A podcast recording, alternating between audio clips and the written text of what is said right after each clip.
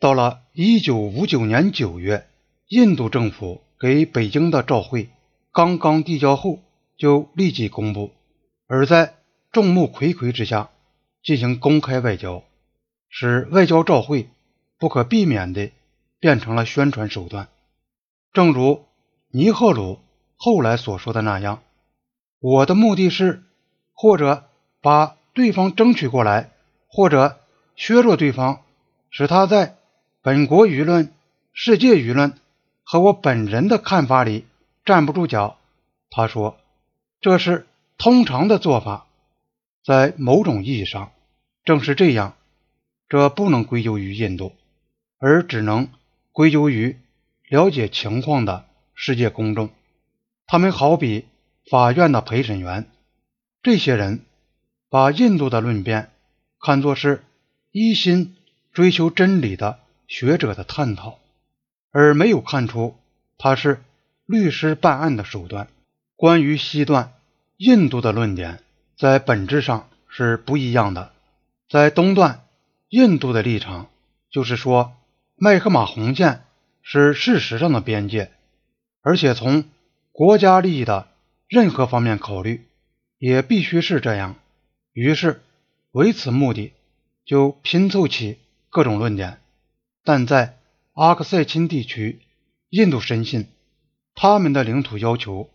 比中国的主张具有更加有力的历史依据。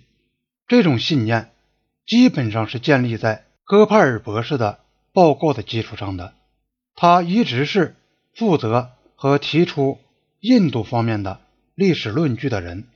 印度在反驳中国关于传统习惯线的提法时的论据最为有力。从细节上看，中国。为他们在地图上所画的线提出的论据软弱无力，印度却能列举很多证据，指出中国的主张向西面伸得太远。中国反驳说，由于边界从未划定，任何传统习惯线自然只能是含糊的。只有在进行了印度认为不需要的划界和标界手续以后。才能求得精确。印度声称，他们所主张的边界就是一条已经完全确定的国际边界。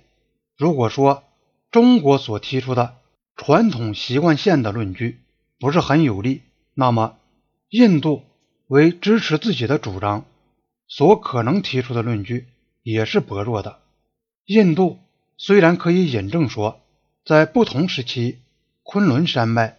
就是这一地区中国领土的南部界限，但是他们拿不出任何证据来证明印度的或是英国的行政管辖曾经达到昆仑山。阿克塞钦实际上是一片无人地带，从来没有谁画过一条穿过它或绕过它的边界线。这样的一条边界线要留待中国。和独立的印度来划定。在争论中，印度对待1899年马继业杜纳勒线的态度是很奇怪的。前面讲过，这条线是英国向中国提议过的唯一边界线。根据这条线，中国在50年代修筑公路所通过的地段是在中国一面，但是印度坚持。对1899年线的含义做反面的解释，例如1959年9月，尼赫鲁在致周恩来的信中声称，1899年线无可置疑地表明阿克塞钦全部地区是处在印度境内，而事实真相恰恰相反。看来，造成这个错误的原因，只能是由于查抄档案里的。英国照会原文时的笔误所造成的。1899年方案所主张的边界线是沿着拉宗山脉而行，直到它和从昆仑山向南延伸的一条支脉相汇合。可是，按照印度的说法，这个方案却变成了主张沿昆仑山脉画一条线了。这可能只不过是细小的失误，但。后果却很深远。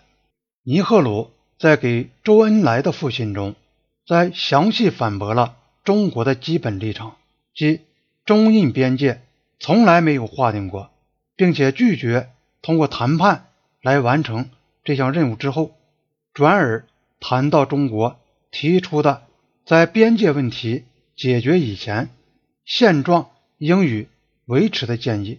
他说：“我们也同意。”但接着又把问题搞混，同时双方都应该尊重传统边界，任何一方都不得试图以任何方式改变现状。